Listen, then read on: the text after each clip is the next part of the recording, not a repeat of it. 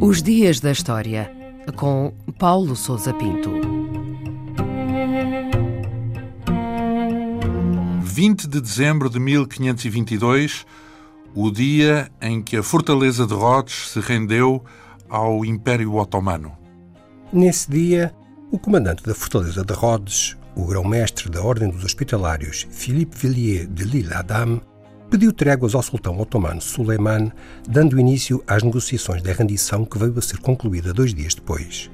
Chegava assim ao fim um cerco que durou perto de seis meses e que teve início quando uma armada de várias centenas de navios otomanos chegou à ilha e desembarcou um poderoso exército avaliado em cerca de 100 mil homens.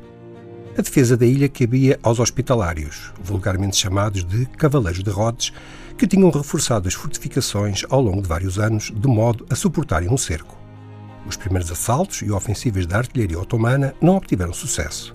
Porém, a situação dos sitiados tornou-se crítica em novembro, quando desapareceram as esperanças de socorro do exterior.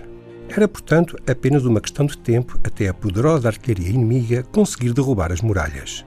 A 17 de dezembro, um dos baluartes cedeu e o destino da batalha ficou, portanto, traçado.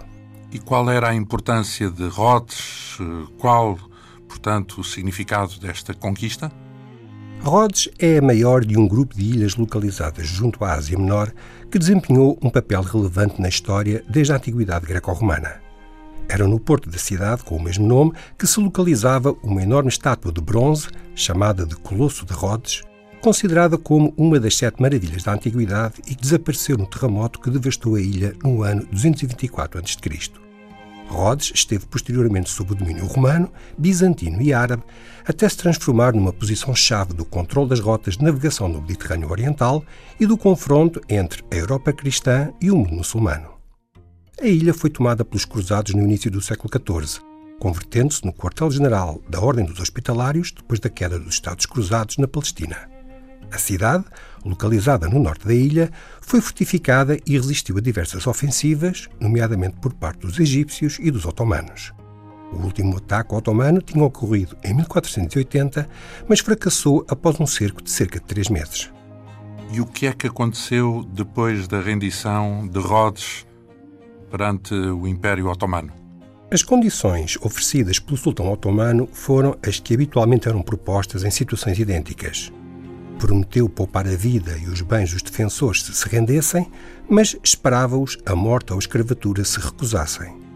A 1 de janeiro de 1523, os cavaleiros e milhares de civis embarcaram rumo a Creta, que era então uma possessão de Veneza. Os hospitalários fixaram-se mais tarde em Malta, que lhes foi cedida pelo imperador Carlos V e que governaram até aos finais do século XVIII. A tomada de Rhodes foi um passo importante na consolidação do poder otomano no Mediterrâneo, que se prolongou até 1923, data em que foi cedida à Itália no rescaldo da derrota sofrida na Primeira Guerra Mundial e da desagregação do Império.